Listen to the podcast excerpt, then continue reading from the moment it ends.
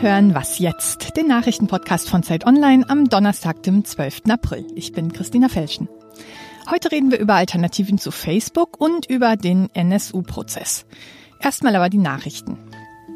Nach Trumps Drohung, einen Raketenangriff gegen das syrische Regime zu fliegen, ist das Weiße Haus zurückgerudert. Eine Entscheidung sei noch nicht gefallen, betonte Sprecherin Sarah Sanders. UN-Generalsekretär Guterres warnte den Sicherheitsrat davor, die Situation in Syrien außer Kontrolle geraten zu lassen. Am Samstag hat es ja eine mutmaßliche Giftgasattacke auf die Stadt Duma mit vielen Toten gegeben. Seither kann sich der Rat nicht auf eine gemeinsame Reaktion einigen weil Russland das Ganze blockiert und den Angriff als Inszenierung bezeichnet. Der FC Bayern München steht im Halbfinale der Champions League, aber knapper als erwartet. Das 0 zu 0 gegen Sevilla mussten sich die Bayern hart erkämpfen. Doch nach dem 2 zu 1 im Hinspiel reichte es gerade so. Auf wen sie im Halbfinale treffen werden, entscheidet das Los am Freitag. Erst einmal spielt heute der RB Leipzig in der UEFA Europa League gegen Marseille. Und heute Abend wird in Berlin, wie jedes Jahr, der Musikpreis Echo verliehen. Besonders kontrovers diskutiert wird die Nominierung der beiden Rapper Farid Beng und Kollega für das Album des Jahres. Darin singen sie in einer Zeile Mein Körper definierter als Auschwitz-Insassen. Der Ethikbeirat des Echo entschied aber, die Nominierung zuzulassen. Der Redaktionsschluss für diesen Podcast ist 5 Uhr.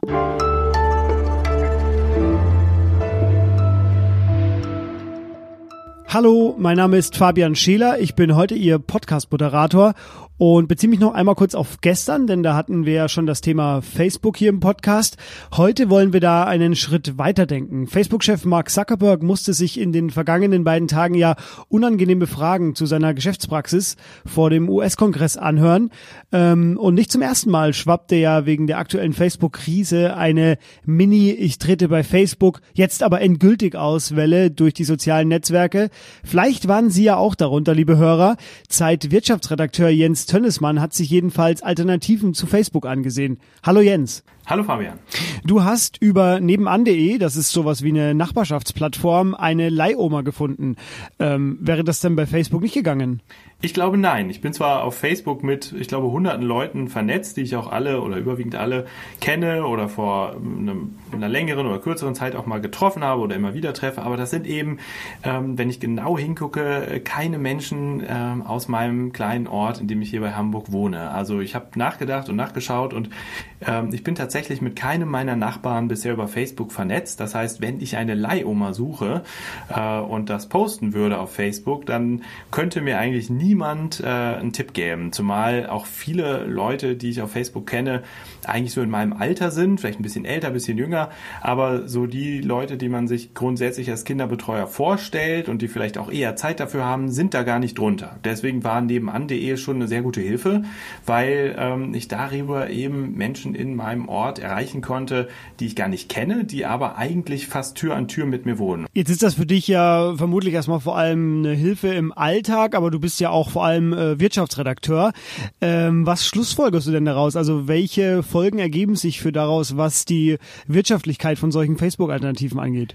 Eine Erkenntnis ist, glaube ich, dass wenn man neben Facebook bestehen möchte, man sich davon unterscheiden muss. Also wenn man es so machen will wie Facebook, ähm, also Menschen über alle Kontinente miteinander vernetzen möchte, vielleicht auch mit dem ähnlichen Geschäftsmodell, dann ist man eigentlich schlecht beraten. Da gibt es keinen Grund für die Menschen hinzuwechseln. Da kann Mark Zuckerberg noch so viel Ärger am Hals haben oder Facebook noch so umstritten sein. Solange die Freunde ähm, vor allem auf Facebook unterwegs sind, wird man dort auch bleiben. Zähneknirschend oder mit Bauchschmerzen, aber man geht dort eben nicht weg. Ähm, umgekehrt äh, gibt es aber eine ganze Reihe von Nischen, so wie diese Nachbarschaftsnetzwerke. Da, wo Facebook eben nicht die beste Antwort liefert, können die punkten und man sieht das auch gerade, da schreibe ich auch in der aktuellen Ausgabe drüber, dass es eine ganze Reihe ja, Versuche gibt, äh, anderen Nischen ähm, auszukosten oder auszuprobieren und Leute dahin zu lotsen, um ihnen Alternativen zu Facebook zu bieten, zumindest was andere ja, äh, Nutzsituationen angeht oder andere Anwendungsfälle. Also wenn man eben äh, Gartengeräte braucht oder äh, einen Bäcker empfohlen haben möchte, dann ist man eben bei Facebook nicht so gut beraten wie in anderen Netzwerken. Also man kann nicht mit Facebook existieren, sondern man kann offenbar nur da existieren, wo es Facebook eben noch nicht gibt. Also dafür ist Facebook ja dann doch schon zu groß, trotz der vielen Fehler, die du ja auch angesprochen hast.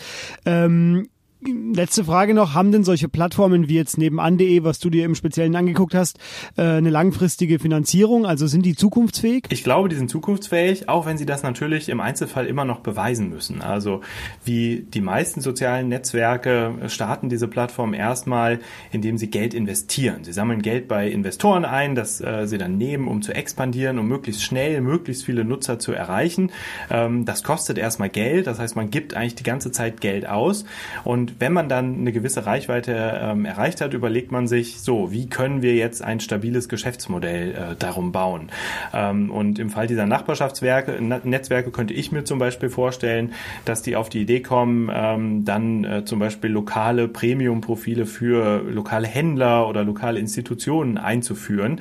Ähm, das ist dann nicht mit Werbung vergleichbar. Die wollen alle werbefrei bleiben, aber es wäre zumindest eine Möglichkeit für Unternehmen, sich im Kontext einer Nachbarschaft äh, vorzustellen. Wie gesagt, diese Netzwerke versprechen, sie wollen eben nicht wie Facebook oder nebenan.de verspricht das zumindest, will nicht wie Facebook äh, Werbung schalten, will auch nicht Algorithmen nutzen, um bestimmte Werbeanzeigen zu promoten oder ähm, ja, Postings zu sortieren. Man will sich also auch da unterscheiden und trotzdem brauchen die natürlich auch irgendwann einen Weg, um ähm, das Geld, das sie bisher bei Invest von Investoren bekommen haben, irgendwann auch wieder einzuspielen. Denn äh, wenn sie nur Kosten verursachen, aber keine ähm, ja, Erlöse erzielen, spielen, dann ähm, kann das Netzwerk noch so schön sein, es wird aber nicht auf Dauer existieren. Also, wer jetzt mit dem Gedanken spielt, sich vielleicht bei Facebook abzumelden, kann man vielleicht aufhalten, aber wer vielleicht partiell woanders äh, bessere Hilfen finden kann, für den hat äh, Jens Tönnesmann sich nebenan.de und weitere Alternativen zu Facebook angesehen und seine Analyse dieser Netzwerke finden Sie in der aktuellen Ausgabe der Zeit, die heute erscheint. Vielen Dank dir erstmal für den Moment. Danke, Fabian.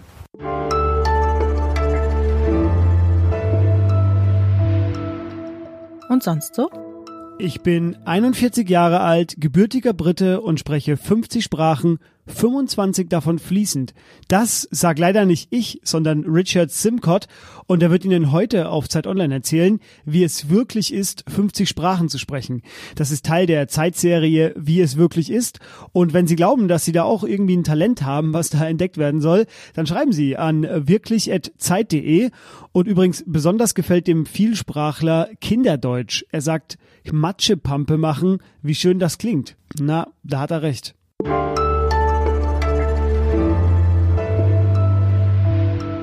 Wir reden hier im Podcast ja über Nachrichten, die wir spannend finden. Das folgende Thema ist vielen Medien allerdings kaum noch eine Randspalte wert. Ähm, gerade deshalb sprechen wir heute darüber. Es geht um den NSU-Prozess in München. Dort hätten diese Woche endlich die Plädoyers der Verteidigung stattfinden sollen. Aber lieber Tom Sundermann in München, das wurde wieder nix. Hallo erstmal. Ja, hallo. Warum wurden denn die Plädoyers der Verteidiger wieder verschoben? Aus denselben Gründen, weshalb wir im Prozess jetzt seit schon über zwei Monaten auf der Stelle stehen. Es gibt mal wieder Befangenheitsanträge und die kommen in diesem Fall von dem neuen Verteidiger des Mitangeklagten André Eminger. Der wollte als Pflichtverteidiger dieses Angeklagten beigeordnet werden, was ihm dann nicht gewährt wurde, und er hat sich mit einem Befangenheitsantrag gegen den ganzen Senat dagegen gewehrt. Und jetzt ist dieselbe Situation, wie sie es in den vergangenen Wochen und Monaten eben auch war. Solange dieser Antrag im Raum steht, geht's hier im Prozess nicht weiter. Jetzt hat die Bundesanwaltschaft ja schon ihre Plädoyers gehalten oder ihr Plädoyer gehalten. Was fordert sie denn für Beate Zschäpe? Für Beate Zschäpe die höchstmögliche Strafe, die man sich denken kann, lebenslange Haft mit Feststellung der besonderen Schwere der Schuld und zusätzlich noch die Sicherungsverwahrung. Naja. Ah ähm, du begleitest für uns ja den Prozess schon seit dem Beginn im Mai 2013, hast in etwa 300 der mittlerweile 418 Verhandlungstage erlebt und ich würde mal sagen, du bist sowas wie ein Berichterstatter, aber eigentlich bist du ja auch Zeitzeuge. Ähm, wie ist denn so dein Eindruck? Hast du äh, gespürt, dass das Interesse am Prozess nachgelassen hat? Also im Gerichtssaal selber eigentlich überhaupt nicht. Es gibt ja eine Tribüne für uns Journalisten und für die Besucher und die ist selbst jetzt nach diesen 418 Tagen immer noch ziemlich gut gefüllt. Also viele Menschen in München aus dem Umland und natürlich auch von weiter weg kommen her, sehen sich diesen Prozess an. Also ich merke schon noch, dass die Menschen das bewegt und dass sie sich dafür interessieren. In den Medien, auch bei uns auf Zeit Online, sieht es natürlich anders aus. Da sieht man einfach weniger davon. Und das hängt natürlich damit zusammen, dass es hier einfach wesentlich langsamer vorangeht und dass hier viel weniger passiert, als das noch zu Hochzeiten dieses Prozesses der Fall war. Jetzt kommt ja nach den Plädoyers der Verteidiger, auf die wir jetzt noch warten, eigentlich nur noch das Urteil. Ähm, bei welcher Frage weißt du aber schon jetzt, dass sie auch nicht durch das Verfahren geklärt wird? Also was wird auch nach diesem Prozess weiterhin offen sein? Das ist sicherlich die Frage, wie wurden eigentlich die Opfer ausgewählt? Wir haben ja viele Nebenkläger in diesem Prozess, also die Angehörigen der Mordopfer, Töchter, Söhne, Witwen, Eltern und die stellen sich selbstverständlich die Frage, warum musste gerade mein Mann, mein Vater sterben? Wieso ausgerechnet er? Und dazu gibt es natürlich viele Theorien, auch über Unterstützer vor Ort in den einzelnen Städten mit NSU-Tatorten. Aber bis heute ist eben nicht geklärt, wie genau jetzt die Auswahl für einzelne Opfer getroffen wurde. Und das wird der Prozess auch definitiv nicht mehr klären. Außer Beate Zschäpe gibt nochmal Wissen preis, das sie bislang zurückgehalten hat. Damit rechne ich aber nicht. Vielen Dank dir, Tom, und äh, vor allem danke auch an deine konstante Berichterstattung bei uns im NSU-Blog. Ja, gerne. Und das war was jetzt für heute. Eine neue Ausgabe gibt es morgen wieder. Und Sie wissen ja, wenn Sie Anregungen, Fragen oder auch Kritik zu unserer Sendung haben, schreiben Sie uns gerne an wasjetzt.zeit.de. Wir würden uns freuen. Tschüss. Wann geht es jetzt eigentlich weiter? Also wann geht der Prozess oder wann ist das nächste Mal terminiert? Am Dienstag. Nächsten Dienstag. Na gut.